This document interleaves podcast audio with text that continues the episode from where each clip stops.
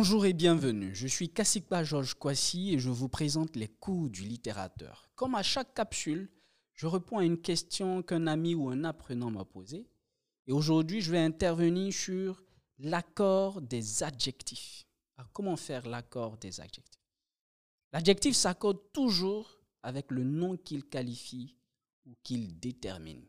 À ce stade, il faut qu'on définisse ce que c'est que qualifier.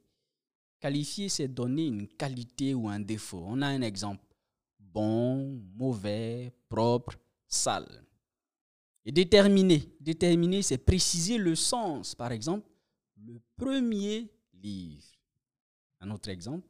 Une grande femme. Pour faire l'accord de l'adjectif, quelle question on peut se poser? On peut se demander qui est grand? La femme. Femme, féminin. Donc, une grande femme. Trois particularités peuvent être notées. La première particularité, en général, seul l'adjectif composé s'accorde.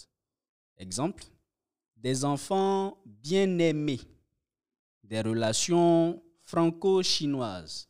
Dans ces deux exemples-là, on a aimé et chinoise qui vont prendre S.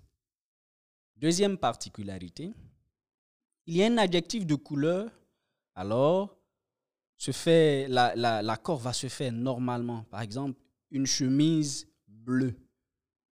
L'accord se fait normalement. Bleu va s'accorder avec chemise. S'il y a deux adjectifs, dont un de couleur, alors il n'y a pas d'accord. Des blousons bleu foncé. Bleu ne va pas s'accorder, foncé non plus. Si on qualifie avec un nom, alors il n'y a pas d'accord. Des chemises moutarde, pas d'accord. Des cravates olive, pas d'accord. Troisième particularité, l'usage de demi est particulier. Une demi-heure, donc demi ne va pas s'accorder. Mais une heure et demie, là, demi va s'accorder, va prendre un E à la fin. Trois fois et demi, jamais de pluriel.